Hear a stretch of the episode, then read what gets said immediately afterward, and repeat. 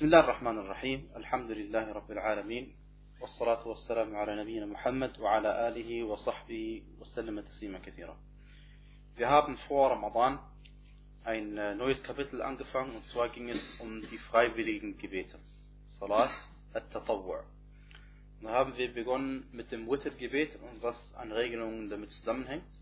Und dann haben wir über das Tarawih-Gebet gesprochen und danach äh, haben wir gesprochen über die As-Sunan al-Rawatib oder al-Ratiba und danach haben wir äh, folgendes Thema vor, und zwar Salat al-Duha und Sujud al-Tilawa und wenn noch Zeit ist, Salat al-Tatawwu' al-Mutlaq. Okay?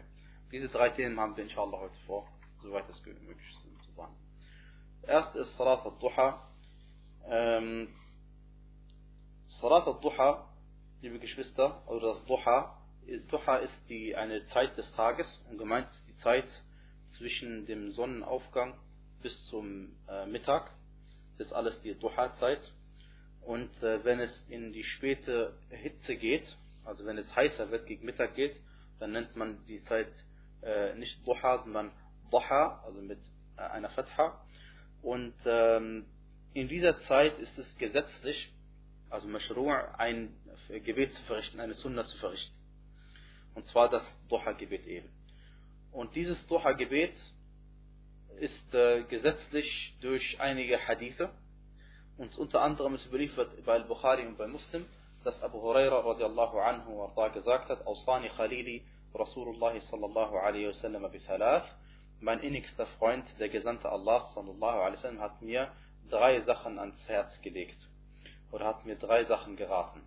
Erstens, Siyamu thalathati ayami min kulli shahr, drei Tage jeden Monat zu fasten, wa raka'atay duha die zwei Raka'at von Ad-Duha, darum geht's heute, wa an uthira qabla an anam, und dass ich mein Witr-Gebet verrichte, bevor ich schlafen gehe.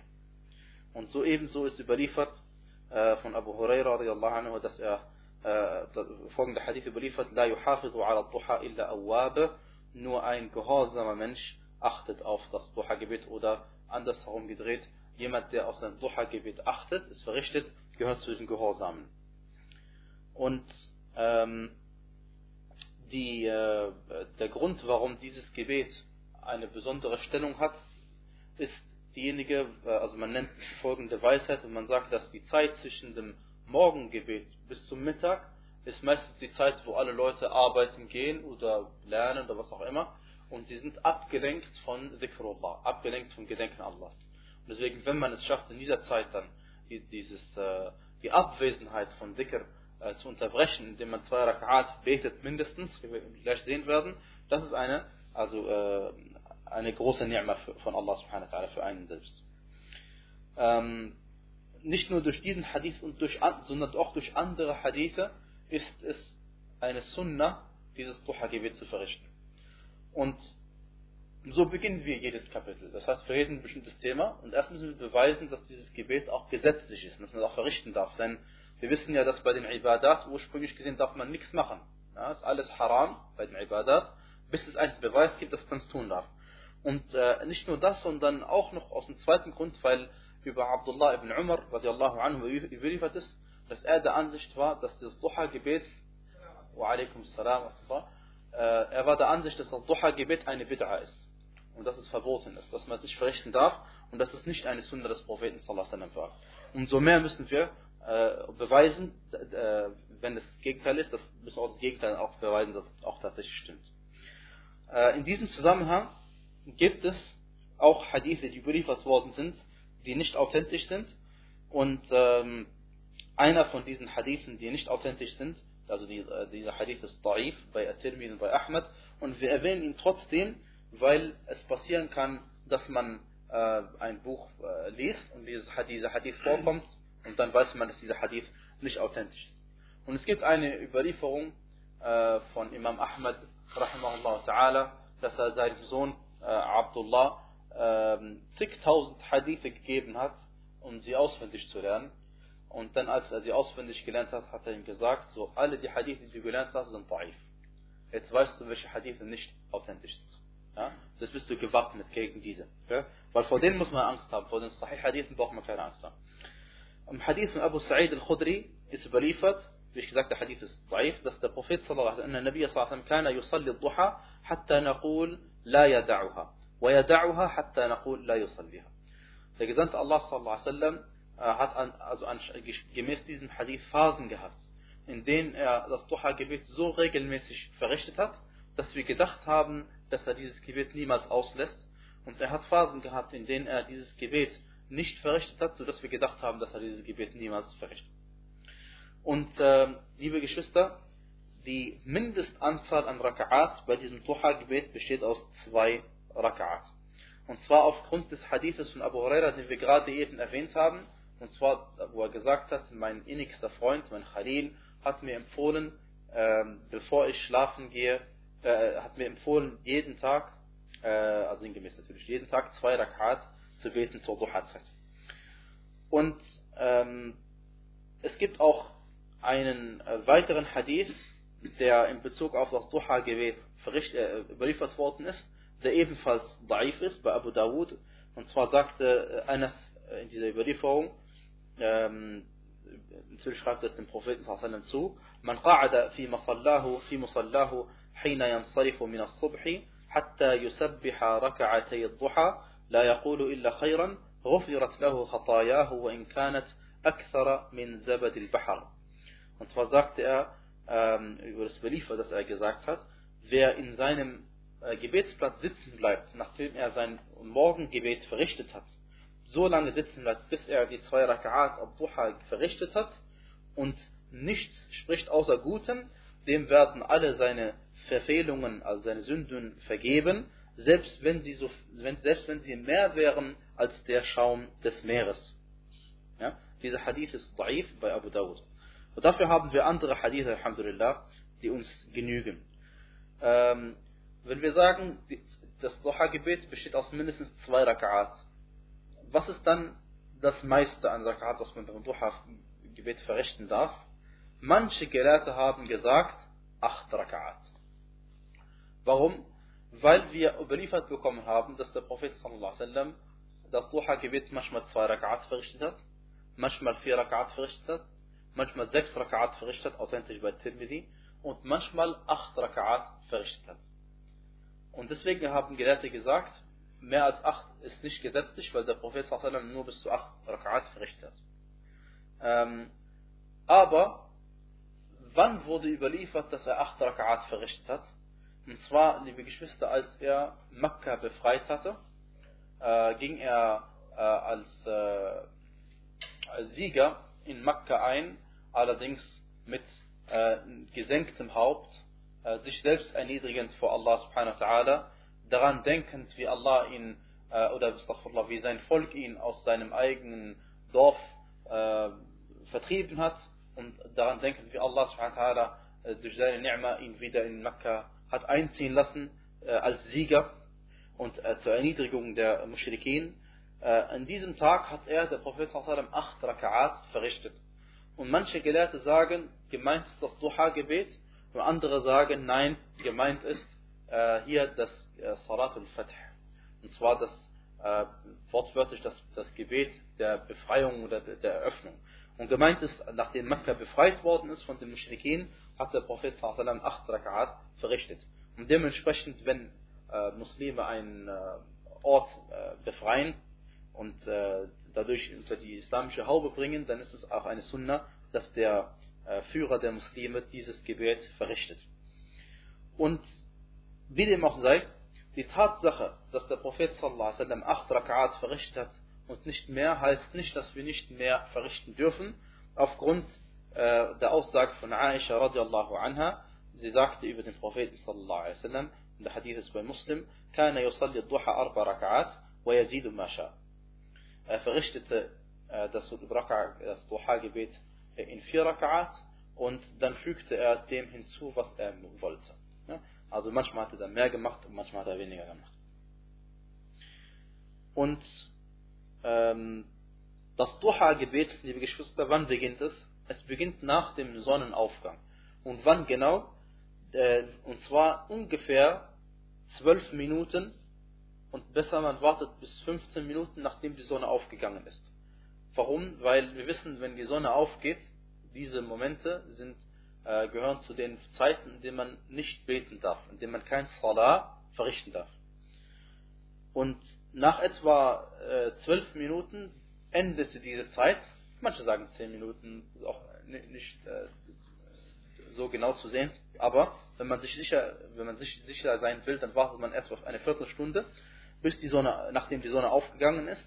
Und dann endet auf jeden Fall die Zeit der Anbetung der Mushrikin, in der sie die Sonne anbeten. Und dann verrichtet, dann, ab dann kann man das Duha-Gebet äh, verrichten. Und es endet, wann endet es?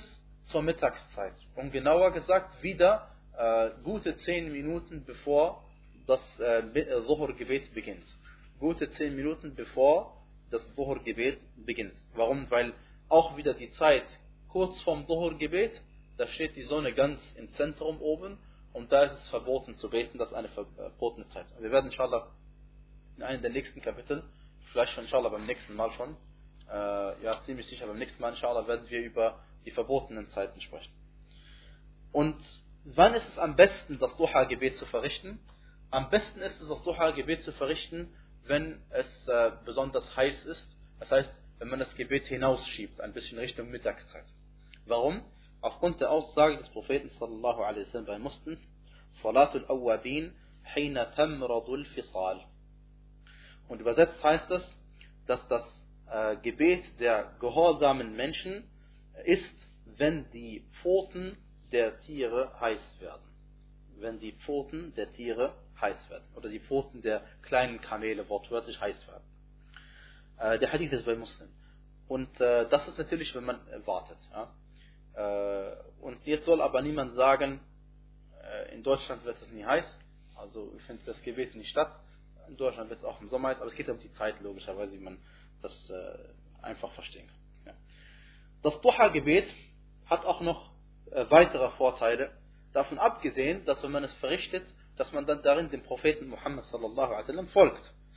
Und zwar sagte äh, der Prophet sallallahu alaihi wasallam in einem Hadith, ähm, der Mensch wacht jeden Morgen auf, also sinngemäß sagt, der Mensch wacht jeden Morgen auf und für jedes Gelenk, das er hat, von seinen 360 Gelenken, muss er eine Sadaqa geben.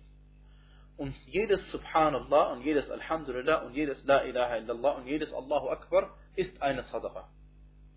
Und dann sagte er am Ende des Hadithes, es reicht allerdings aus, wenn man zur Duha-Zeit zwei Raka'at verrichtet.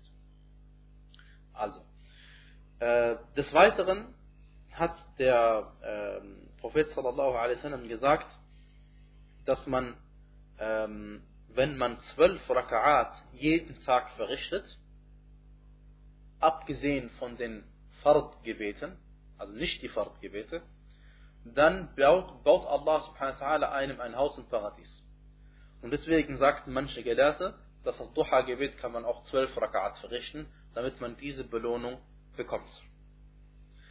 Und ähm, was wir auch überliefert bekommen haben, ist, dass der Prophet sallallahu alaihi wasallam gesagt hat, der Hadith ist bei Tirmidhi, dass er sagte, man salla al-fajr fi jama'a, ثم قعد يذكر الله حتى تطلع الشمس حتى تطلع الشمس ثم صلى ركعتين كانت له كأجر حجة وعمرة ähm, und der Gesandte Allah sallallahu alaihi sagte Tammatin, Tammatin, Tamma.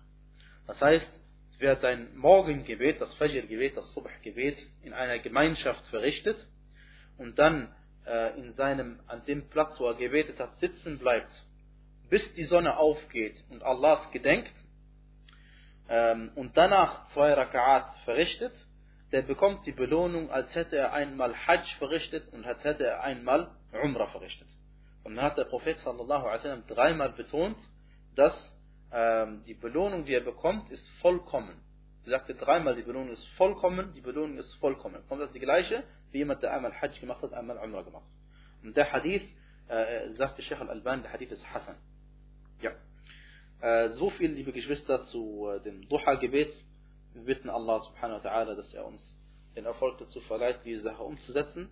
Denn der Sinn, warum wir hier sitzen, ist, dass wir diese Gebete verrichten und nicht damit wir nur hören, was äh, gesagt wird und was es Schönes gibt, sondern in der Praxis heißt es ab morgen früh für diejenigen, die noch nicht sich daran gewöhnt haben, dass sie zwei Rakat verrichten, irgendwann mal ab zur Zeit, äh, also ich sage lieber keine Zeit, weil, äh, weil die Zeiten sich ändern, aber irgendwann mal nachdem die Sonne aufgegangen ist und vor dem Mittagsgebet. Und das ist eine freiwillige Sache, aber wir sehen, die Gewalt, die Belohnung ist Gewalt. Dann äh, gehen wir weiter ins nächste Kapitel und sagen, das neue Kapitel lautet Sujud at-Tilawa. Sujud at-Tilawa gehört, liebe Geschwister, zu den äh, Sunnen. Das heißt, zu den Taten, Sunan ist der Plural Sunnah, zu den Taten, die, wenn man sie tut, dann wird man dafür belohnt. Und wenn man sie nicht tut, dann wird man dafür nicht zur Rechenschaft gezogen. Ähm, und Sujud al-Tilawa, al-Tilawa ist gemeint das Koranlesen. Das heißt, die Niederwerfung des Koranlesens.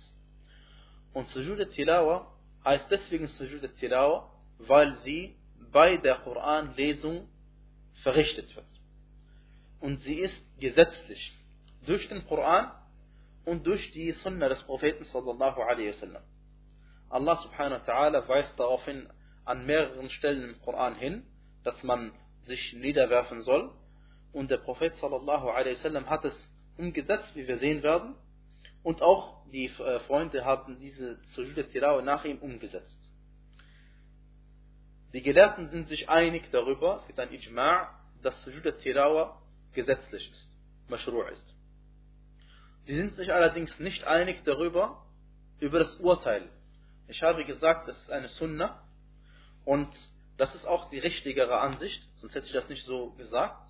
Aber es gibt auch Gelehrte, äh, die gesagt haben, dass Sujud Tilawa wajib ist. Und zu ihnen gehört Imam Abu Hanifa rahimahullah ta'ala. Und die meisten Gelehrten stützen sich auf das, was bei Abu Dawud rahimahullah über, äh, überliefert worden ist durch einen Sahih Isnad, dass der Prophet sallallahu alaihi wasallam ähm, eine, äh, einen Vers gelesen hat, bei der eine Sajda vorkommt. Das heißt, bei der eine Stelle ist, wo man normalerweise sich einmal niederwerfen soll für Allah subhanahu wa ta'ala. Dann haben sich die äh, Sahaba radiallahu anhum ähm, vorbereitet und wollten sich niederwerfen. Und dann sagte er, ala rislikum.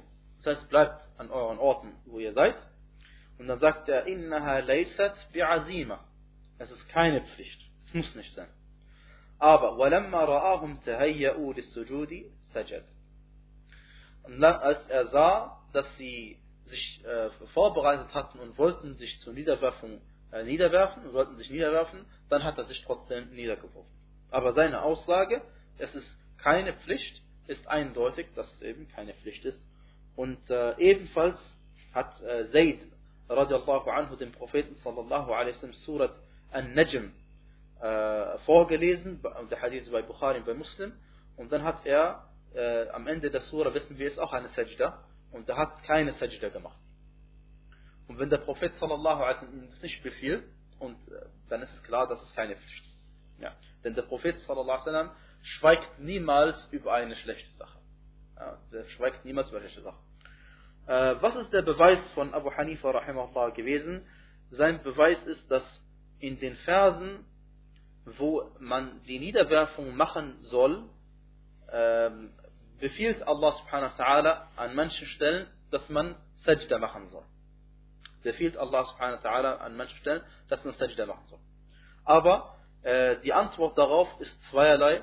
Erstens einmal die klare Sunna, die uns klar macht, dass es keine Pflicht ist. Denn wir wissen, liebe Geschwister, aus Usul al-Fiqh, nicht jeder Pflicht, nicht jeder Imperativ, nicht jede Befehlsform, nicht jeder Fi'l Amr bedeutet, dass es eine Pflicht ist. Das ist Nummer eins. Und Nummer zwei, äh, denn wenn wir dass, wenn wir diese Grundlage nehmen würden, die er genannt hat, ta'ala, dann würde es bedeuten, jedes Mal im, im, im Koran, wo Allah subhanahu wa ta'ala uns auffordert zu beten oder zu fasten oder Zakat zu zahlen oder äh, Hajj zu machen oder was, dass wir es dann sofort machen müssten. Und wir wissen, dass das nicht der Fall ist. Insofern ist die richtige Ansicht, dass es eine Sunna ist und keine, kein Wajib ist. Ja. Ähm, dann, liebe Geschwister, Sujud Tilawa ist für zwei Personen. erstens einmal für denjenigen, also gesetzlich, für denjenigen, der den Koran liest und für denjenigen, der dem Koran lesen zuhört. Was heißt zuhört? Das heißt nicht, jemand, der es zufälligerweise mitkriegt und eigentlich nicht gar nicht auf das Koran lesen zuhört. Ja? Das heißt, nur wenn der man zuhört dem Koran lesen, dann muss man Sujud machen. Aber wenn zum Beispiel wie in manchen Ländern der Fall ist, dass in der, mitten in der Stadt macht jemand eine Kassette an und äh, lässt den Koran laut laufen und dann hört man den Koran beim Vorbeilaufen, dann muss man überhaupt keinen Sajda Tilawa machen. Ja. Und auch übrigens nicht, wenn man den Koran hört durch eine Kassette. Ja, weil dann ist es kein Qari, der gerade liest, sondern es ist eine Aufzeichnung. Und dann braucht man auch keinen Sajda Tilawa machen. Und außerdem macht man Sajda Tilawa auch nur, wenn der Qari es auch macht. Wenn der Qari das nicht macht, der Koranleser das nicht macht, dann macht man die Sajda Tilawa auch nicht. Denn die Sahaba, möge Allah äh, mit ihnen zufrieden sein, haben Sajda Tilawa gemacht, äh, nachdem der Prophet wieder geworfen hat, haben sie sich auch wieder geworfen. Das heißt, wenn der Imam das macht oder der Muqri das macht, der Qari das macht, dann macht man es auch. Wenn nicht, dann nicht. Dann, liebe Geschwister. Äh, jetzt gibt es eine Angelegenheit zu den Gelehrten. Wenn wir die verstanden haben, dann verstehen wir automatisch andere Meinungsverschiedenheiten. Äh. Und zwar ist die Frage, Sajdat al-Tilawa, gilt das als ein Salah oder gilt das als kein Salah? Wenn wir sagen, dass es als ein Salah gilt, dann ergeben sich daraus mehrere Angelegenheiten. Und wenn wir sagen, Sajdat al-Tilawa gilt nicht als Salah, dann ergeben sich daraus andere Angelegenheiten. Und zwar, was ergibt sich daraus, wenn wir sagen, Sajdat al-Tilawa ist ein Salah, gilt als ein Salah? Dann ergebe sich daraus folgende Dinge. Erstens einmal, dass man dafür Wudu haben muss. Und es ergebe sich daraus, dass man es in Richtung Qibla machen muss.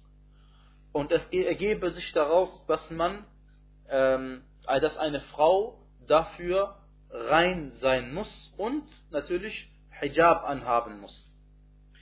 Und äh, wenn wir sagen, dass Sajda Tilawa keine kein Salah ist. Übrigens, manche Gelehrte sogar haben gesagt, für Sajdat Tilawa äh, sagt man, äh, wenn man damit fertig ist, sagt man den Tashahhud und danach Assalamu alaikum rahmatullah, um sein Gebet zu beenden.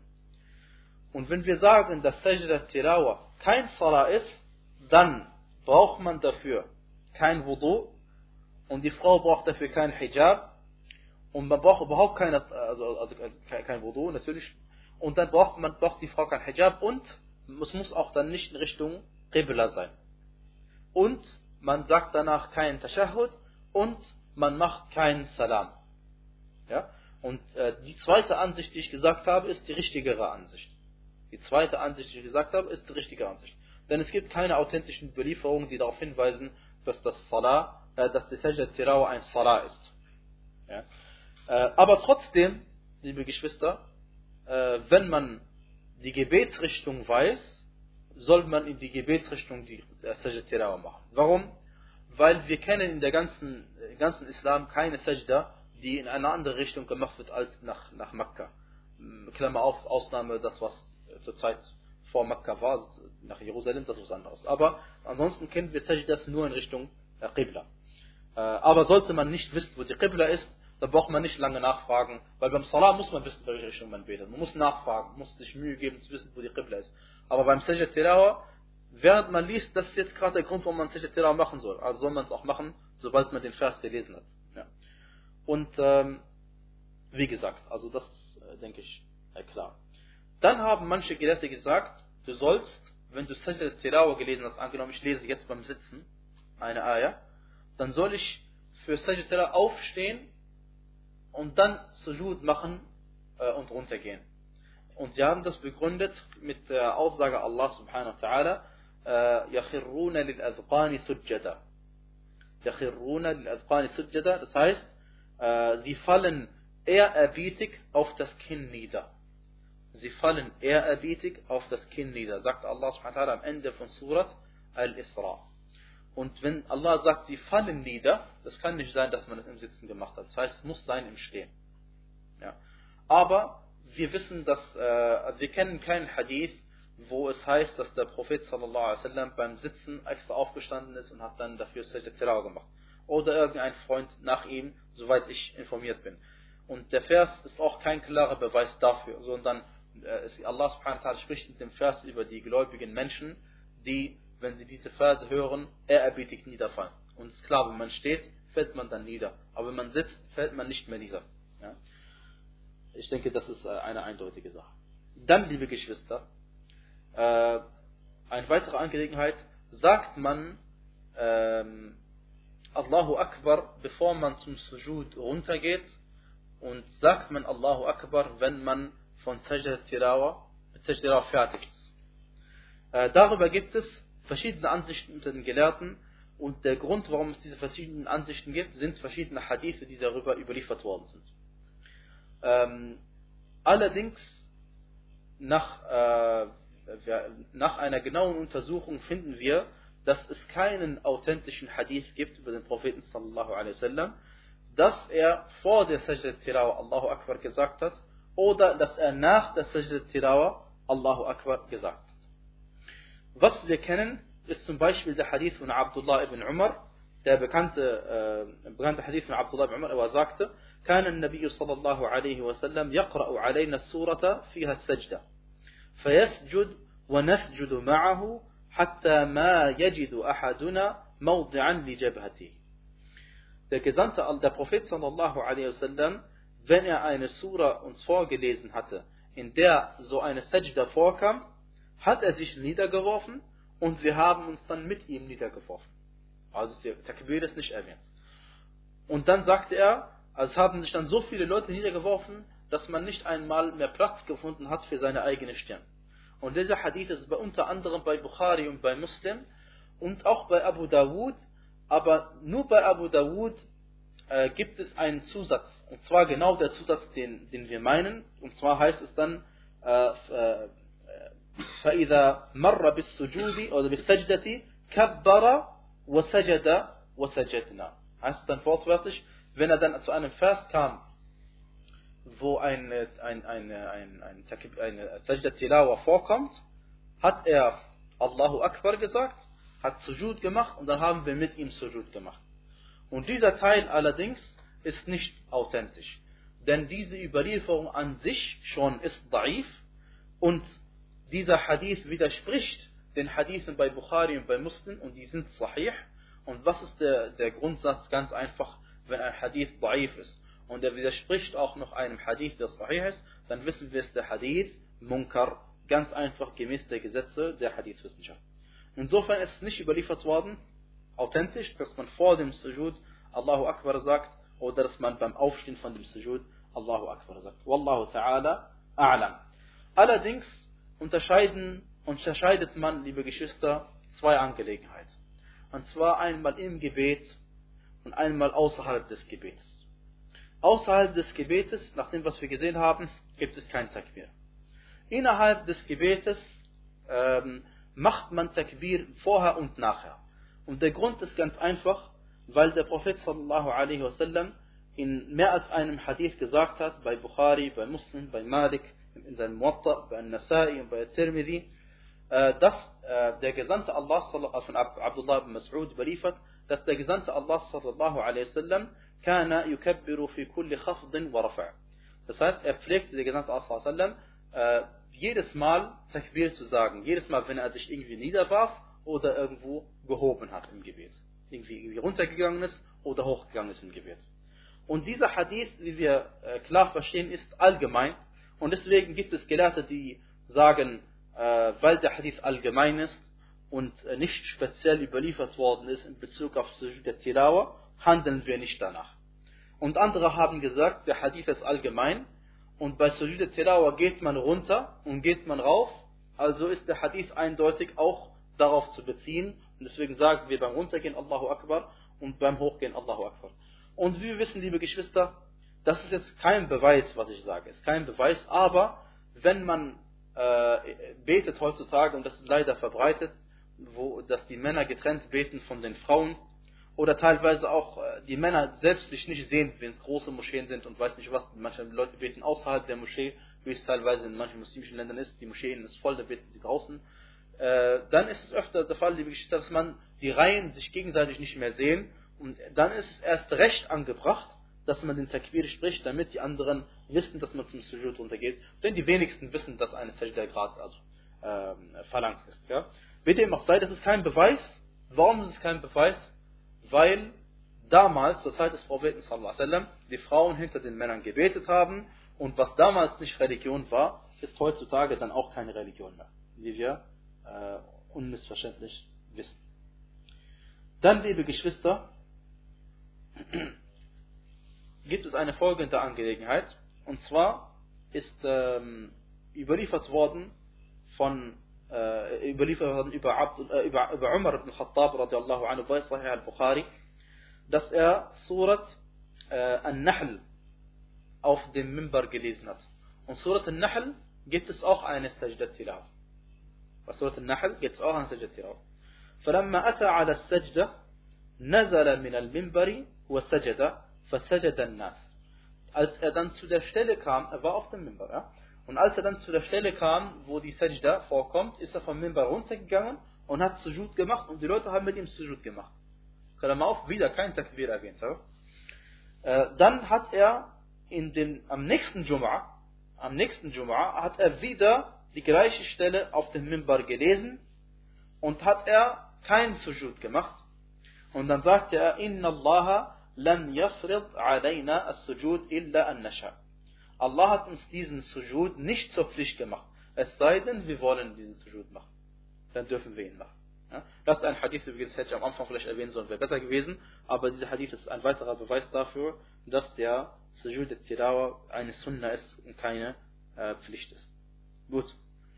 Äh, dann, liebe Geschwister, hat Abu Huraira radiallahu anhu überliefert, und das ist eine, ein Ansporn, warum wir auf jeden Fall diese Sajda machen sollten, soweit es uns möglich ist.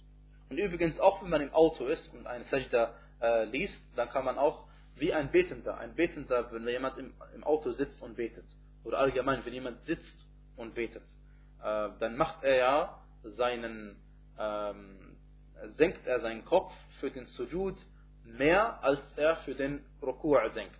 Und er senkt seinen Kopf für den Rukur mehr, als er seinen Rukur senkt, wenn er äh, äh, äh, im, im, im Qiyam ist. Theoretisch im Qiyam ist. Weil im Qiyam senkt er seinen Kopf nämlich überhaupt nicht. Das heißt, man senkt sein Haupt ebenfalls, da hat man sein Sujud im Sitzen gemacht. Was das Ganze anspornt, dass man es auf jeden Fall nicht unterlassen soll, ist, dass Abu Huraira radiallahu anhu überliefert hat und hat es dem Propheten zugeschrieben. Er sagte, إذا قرأ, إذا قرأ ابن آدم السجدة فسجد اعتزل الشيطان فيبكي يقول يا ويله أمر ابن آدم بالسجود فسجد فله الجنة وأمرت بالسجود فأبيت فلي النار Er sagte, wenn der Mensch, wortwörtlich der Sohn Adams, eine Sajda gelesen hat, eine Ayat Sajda gelesen hat und dann Sujud macht, dann zieht sich der Shaitan zurück und fängt an zu weinen und er sagt, wehe ihm oder wehe mir, der Mensch wurde zum Sujud aufgerufen, dann hat er Sujud gemacht, dadurch bekommt er Al-Jannah und mir wurde auch anbefohlen, Sujud zu machen und ich habe mich geweigert und deswegen bekomme ich das Höllenfeuer. Und der Hadith ist bei Muslim und bei Ibn Majah. Dieser Hadith übrigens, nur zwischen zwei Klammern, kann auch als Beweis dafür dienen, zu, äh, der Ansicht zu sein, dass äh, Sujud al-Tilawa äh, eine Pflicht des Wajib ist.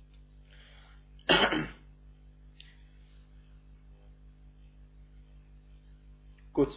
Des Weiteren, liebe Geschwister, der Beweis dafür, dass Sujud al-Tilawa nur für denjenigen ist, der dem Koran zuhört und nicht, also absichtlich zuhört, aktiv zuhört und nicht aus Versehen etwas mitbekommt, ist der folgende Hadith bei Al-Bukhari, und zwar, dass Uthman radiallahu anhu, marra biqari'in yaqra'u sajdatan liyasjuda ma'ahu Uthman.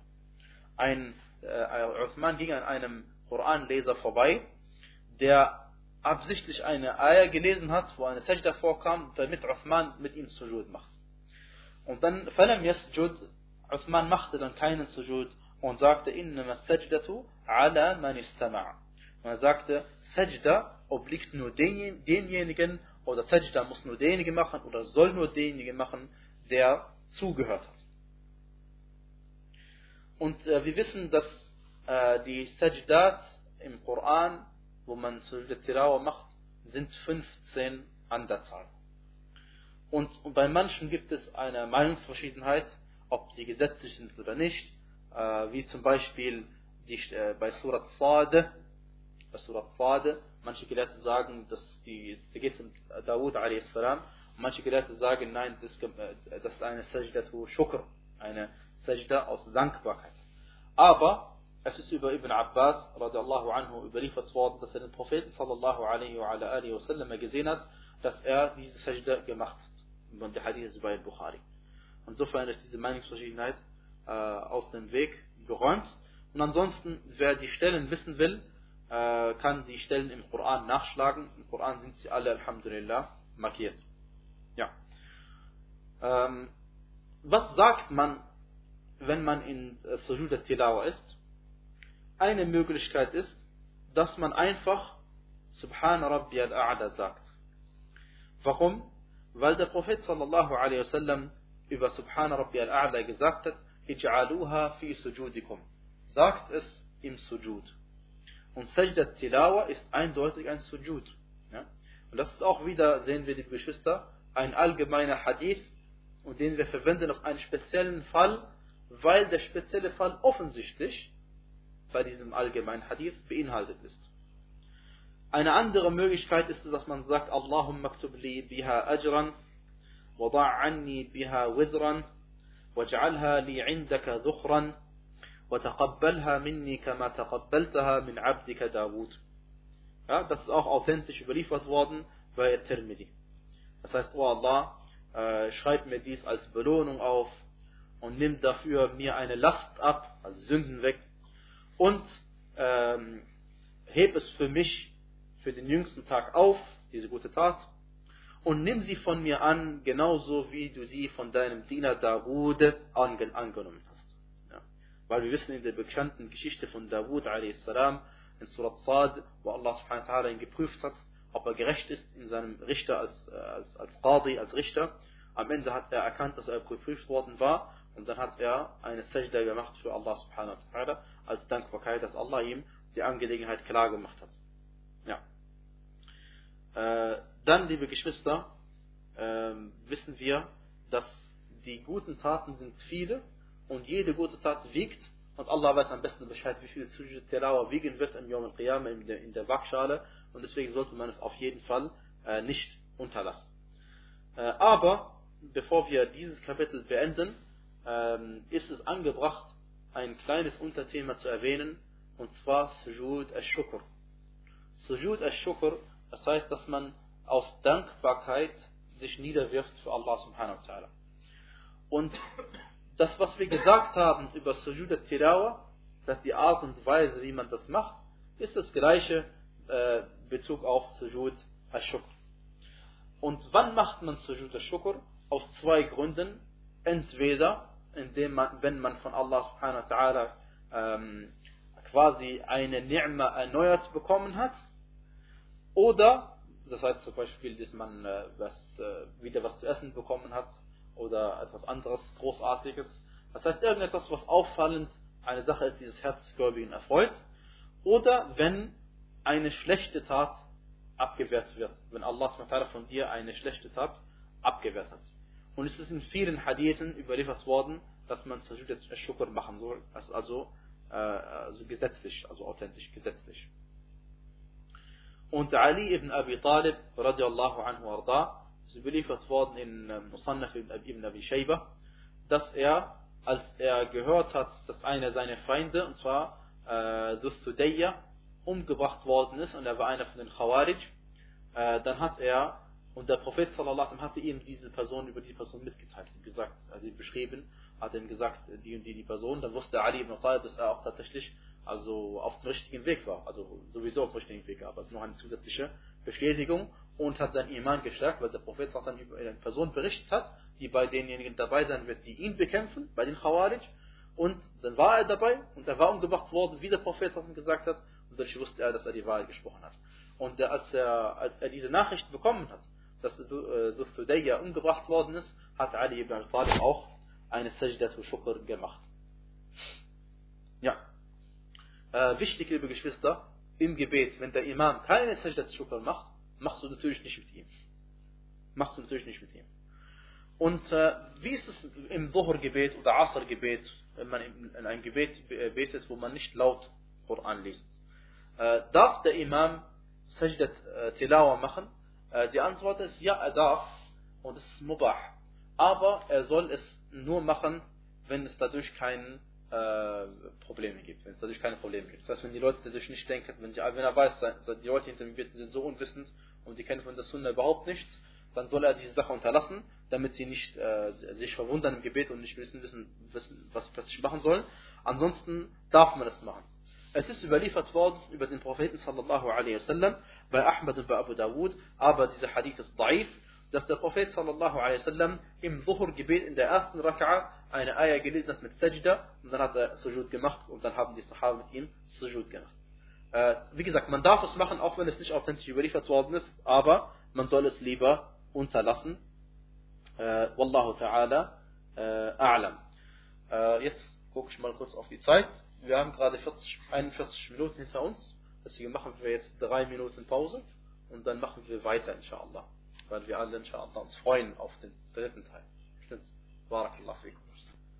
Bismillah, Alhamdulillah. Wassalatu wassalam ala Rasulillah. Liebe Geschwister, äh, das neue Kapitel lautet, ein kurzes Kapitel lautet, At-Tatawwu' al-Mutlaq. Wir haben gesagt, dass die freiwilligen Gebete äh, zweigeteilt sind ein freiwilliges Gebet ist entweder zeitlich gebunden und kann nur bestimmten Zeiten verrichtet werden, oder es ist offen. Es gibt keine bestimmte Zeit, wann du es verrichten kannst, äh, musst. Ja? Äh, du kannst, äh, solange es keine verbotene Zeit ist, immer zwei Rakats beten für Allah oder vier oder sechs oder acht, wie du möchtest. Immer. Und darum geht es in diesem Kapitel. Und die Sache ist relativ. Äh, seht ihr zum Beispiel, dass Nachtgebet als eine, äh, als eine, äh, als eine eingeschränkte äh, freiwillige Nerve, als ein eingeschränktes freiwilliges Salat, zeitlich eingeschränkt, oder als Mutlach uneingeschränkt. Und der Gelehrte hier sieht das als eine uneingeschränkte Sache. In der Nacht kannst du irgendwann beten, wenn du willst. Im Gegensatz zu Tarawih. Tarawih-Gebet ist auch in der Nacht, aber nur im Ramadan. Ja? Und insofern ist äh, Qiyam al-Layl und über Tarawih haben wir schon gesprochen, über Witr-Gebet und so. Ja? Deswegen reden wir jetzt äh, über das Nachtgebet allgemein und überhaupt über freiwillige Gebete.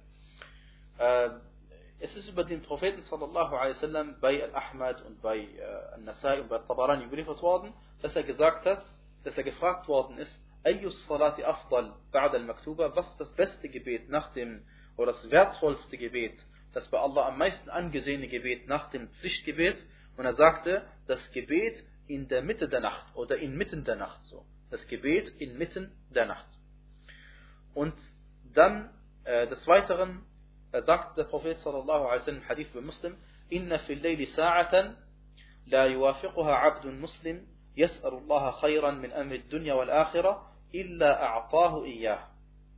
Er sagte sallallahu alaihi wasallam, es gibt in der Nacht eine bestimmte Zeit, wenn man in dieser Nacht als Muslim betet und Allah subhanahu wa ta'ala um etwas Gutes bittet, um etwas Gutes bittet, sei es Angelegenheit, eine Angelegenheit des Diesseits oder eine Angelegenheit des Jenseits, dann wird Allah subhanahu wa ta'ala ihm diese Sache geben. Und der Prophet sallallahu alaihi wasallam sagte ebenfalls: "Alaykum biqiyam al-layl, fa innahu da'bu as-salihin qablakum, wa huwa. ومنهات عن الإثم ähm, sagte sallallahu alaihi wasallam, achtet darauf, dass ihr das Nachtgebet verrichtet. Denn das ist eine Eigenschaft der rechtschaffenen Menschen vor euch und es ist eine Qurba, eine Art, wie ihr Allah Ta'ala euch nährt, wie euch Allah Ta'ala nährt und das Nachtgebet ist ein Grund dafür, dass man die Sünden unterlässt. Und der Hadith ist bei Al-Hakim, bei Al-Tirmidhi, bei Ibn Khuzaymah und Sheikh al-Albani sagt, der Hadith ist sahih. Und selbst wenn wir diese Hadithe nicht hätten, Allah subhanahu wa ta'ala sagt im Koran Sachen über diejenigen, die nachts beten, die ein jeder gläubiger Mensch sich wünscht, dass er mit diesen Versen gemeint ist. Und es ist so einfach. Du brauchst nur nachts deine Gebete zu verrichten, einfach nachts aufwachen und beten. Und wenn es nur zwei Rakat sind, und dann wirst du zu den folgenden Menschen, inshallah, gehören. Allah subhanahu wa ta'ala sagte in Surah Al-Sajda, Surah 32, Vers 16 äh, und 17, ihre Seiten, die Seiten, weichen vor den Schlafstätten zurück. Sie rufen ihren Herrn in Furcht und Begehren an und geben von dem, womit wir sie versorgt haben, aus. Ihre Seiten weichen vor den Schlafstätten zurück. Das heißt, sie liegen nachts nicht auf der Seite im Bett, sondern sie bitten, sie beten zu Allah. Sie rufen ihren Herrn in Furcht und Begehren an und geben von dem, womit wir sie versorgt haben, aus. Sie geben auch Sadaqat.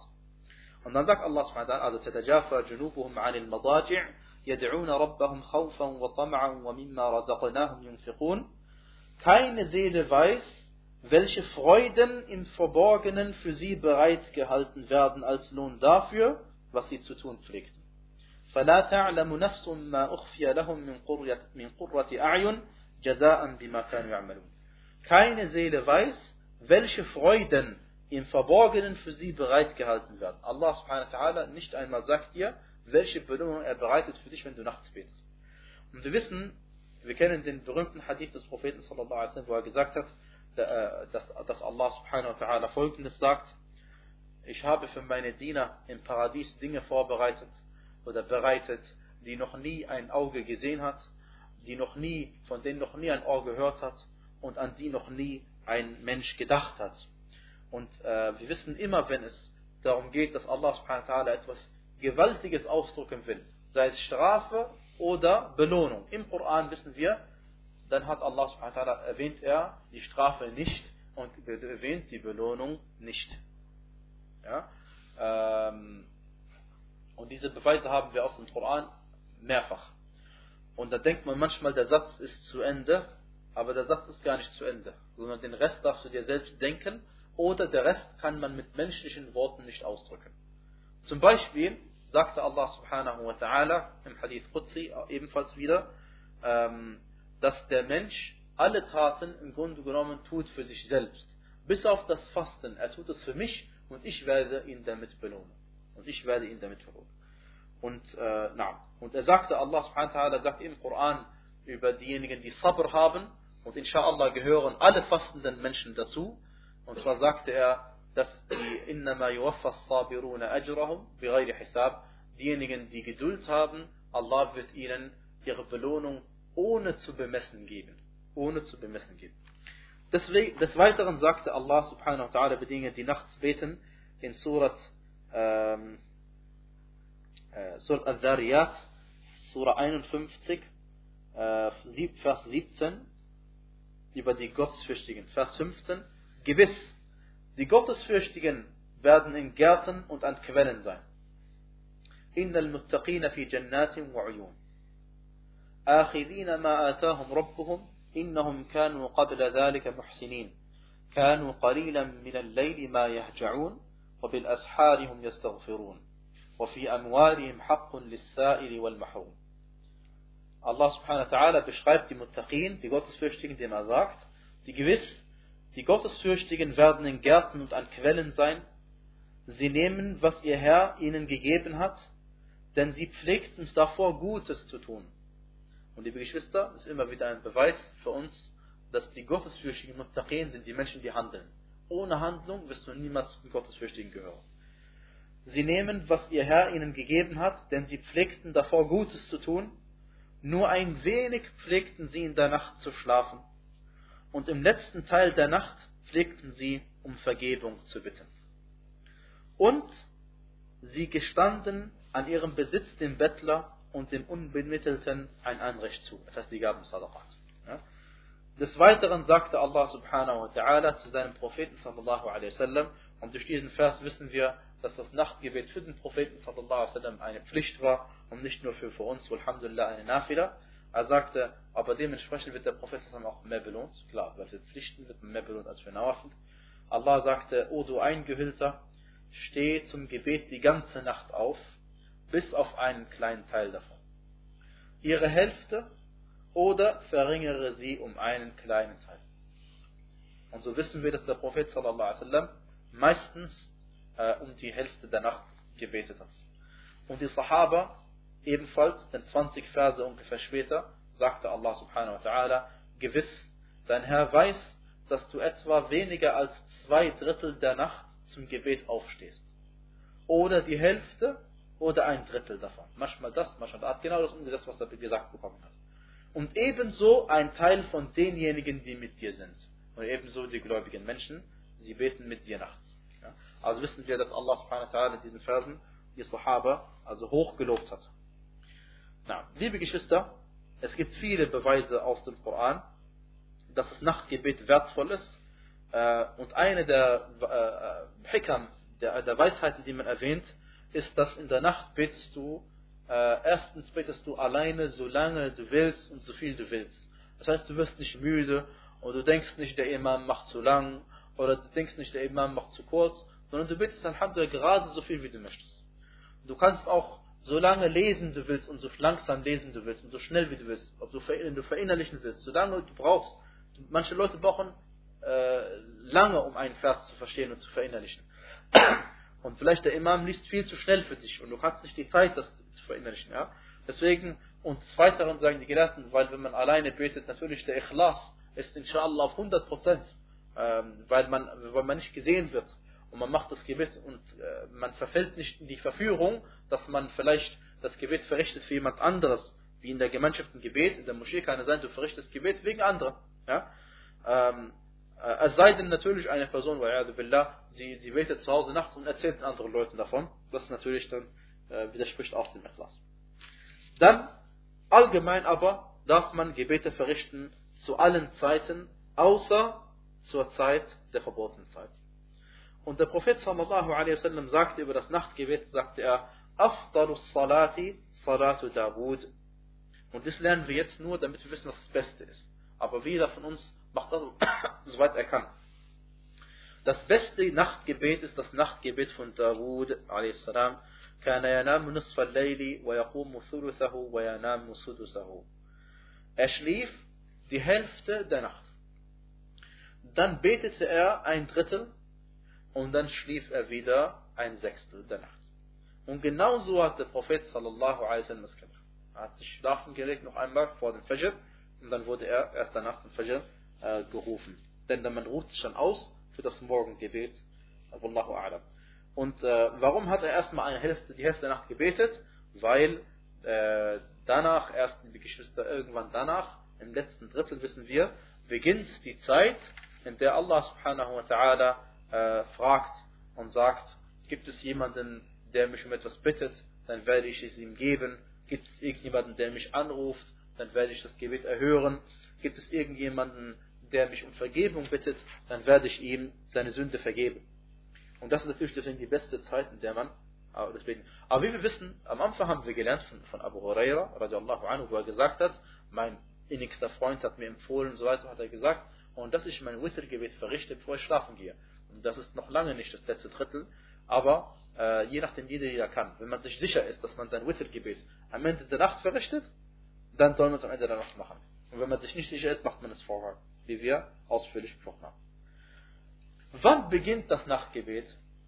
Imam Ahmad rahimahullah ta'ala sagte, Qiyamul Layli min al-Maghribi ila Turu' al-Fajr. Das Nachtgebet beginnt ab dem Maghrib und endet mit dem Morgengrauen, mit Al-Fajr. Und deswegen darf man also zwischen Maghrib und Isha auch freiwillige Gebete verrichten. Ähm, allerdings, das Witr-Gebet beginnt erst, wie wir gesagt haben, nach dem Isha-Gebet. Und äh, wie Allah subhanahu wa ta'ala in Surat Al-Muzammil, Surat 73, Vers 6 hingewiesen hat, ist das Nachtgebet in der Mitte der Nacht, die später, tiefer in der Nacht, ist es besser als zu Beginn äh, der Nacht. Und deswegen es ist besser, man gewöhnt sich an zwei Raka'at, oder besser gesagt drei Raka'at, als dass man nur eine verrichtet. Und es ist besser, man verrichtet eine als keine, und so weiter und so fort. Wenn man nachts aufwacht, liebe Geschwister, dann ist es eine Sunna, dass man erst einmal seinen Mund reinigt mit einem Miswak, wenn es einem zur Verfügung steht, oder als Siwak, manche Leute sagen. Und danach gedenkt man Allahs. Und es gibt mehrere Adhkar, die überliefert worden sind, unter anderem La ilaha illallah wahdahu la sharika lah, lahu al-mulk wa lahu al-hamdu wa huwa ala kulli shay'in qadir. Alhamdulillah wa subhanallah wa la ilaha illallah wallahu akbar wa la hawla wa la quwwata illa billah. Und auch andere Ad'iyah äh, sind überliefert worden. Und ähm, dann, wenn man vorhat, nachts zu beten, mehr als zwei Rak'at, dann soll man die ersten zwei Rak'at sich dabei kurz fassen. Denn der Prophet sallallahu alaihi wasallam sagte im Hadith von Abu Huraira, إذا قام أحدكم من الليل فليفتتح صلاته بركعتين خفيفتين. Der Hadith ist bei Muslim und bei anderen. Und das Nachtgebet, wie wir gesagt haben, äh, ganz kurz zusammengefasst, wird in zwei Abschnitten äh, verrichtet. Und ähm, man soll lange stehen im Gebet, wenn man kann, und lange Rukur machen, wenn man kann, und langes Sujud machen, aber man kann. Und es ist besser, das Gebet zu Hause zu verrichten, als äh, in der Moschee. Aber der Prophet sallallahu alaihi hat auch das Nachtgebet manchmal in der Moschee verrichtet. Darf man also auch in der Moschee verrichten. Und äh, er sagte allerdings, Sallu fi buyutikum, fa inna afdala salati al-mar'i fi baytihi, betet in euren Häusern, denn das beste Gebet ist das Gebet, was man zu Hause verrichtet, illa al-maktuba, außer dem Pflichtgebet, denn wir wissen, das Pflichtgebet ist in der Moschee eine Pflicht und der Hadith ist bei Muslim äh, verricht, äh, überliefert worden. Und äh, das, das freiwillige Gebet, liebe Geschwister, darf man stehend beten. Äh, warum sagt man darf? Weil man muss es nicht stehend beten, man kann auch im Sitzen beten. Allerdings, wenn man im Sitzen betet, ohne dass man einen Grund hat, ohne dass man krank ist oder müde ist oder sonst was, dann bekommt man genau die Hälfte der Belohnung von der Person, die stehend betet. Und wenn man äh, liegend betet, obwohl man äh, stehen oder sitzen konnte, könnte, dann bekommt man die Hälfte der Belohnung derjenigen, die sitzend betet, also nur noch ein Viertel der Belohnung, der Belohnung desjenigen, der stehend betet. Und ähm, äh, wenn man liegend betet, wie betet man dann? Dann betet man, indem man sich auf den Rücken legt und die Füße in Richtung Qibla zeigen lässt. Und dann, äh, na, das ist die Art und Weise. Und ansonsten im Sitzen beten, wie wir gesagt haben, man neigt mit dem, äh, man setzt sich äh, Mutarabbi' hin, das ist das einfachste und angenehmste und bequemste. Mutarabbi' heißt so im Schneidersitz. Und äh, dann äh, neigt man mit seinem äh, Kopf nach unten, wenn man Rukur macht. Und dann, wenn man stehend eigentlich, dann setzt man sich gerade hin. Und wenn man dann ins Sujud geht, geht man tiefer runter, als man vorher beim äh, Rukur gewesen ist. Beim Sujud geht man tiefer runter, als man vorher beim Rukur gewesen ist. Das ist das, was man machen muss. Und man endet sein Gebet mit dem Wittergebet, wie wir äh, gelernt haben. Und eine letzte Sache, oder fast letzte Sache, angenommen, man ist daran gewohnt, jede Nacht sieben Raka'at zu beten. Oder neun, oder elf, oder weiß nicht was. Der Prophet Sallallahu betete immer elf, wir wissen. Angenommen, du betest immer elf Raka'at, und du verpasst eines Nachts dein, dein Nachtgebet aus irgendeinem Grund, dann sollst du das Gebet zur Duha-Zeit nachholen. Und dann, wenn du es zur Duha-Zeit nachholst, bekommst du genau die gleiche Belohnung, wie als hättest du sie nachts gebetet. Und der Grund ist, weil das also genauso überliefert ist. Man nama an hizbihi min al-layl, أو عن شيء منه فقرأه ما بين صلاة الفجر وصلاة الظهر كتب له قرأه من الليل. Das heißt, wenn jemand äh, ein Teil oder denjenigen Teil seines Gebetes verschläft, den er normalerweise nachts verrichtet. Eben Immer sieben Raka'at betet er zum Beispiel nachts. Oder er hat äh, so viel Zeit verschlafen, dass er nur noch eine Raka'a beten konnte.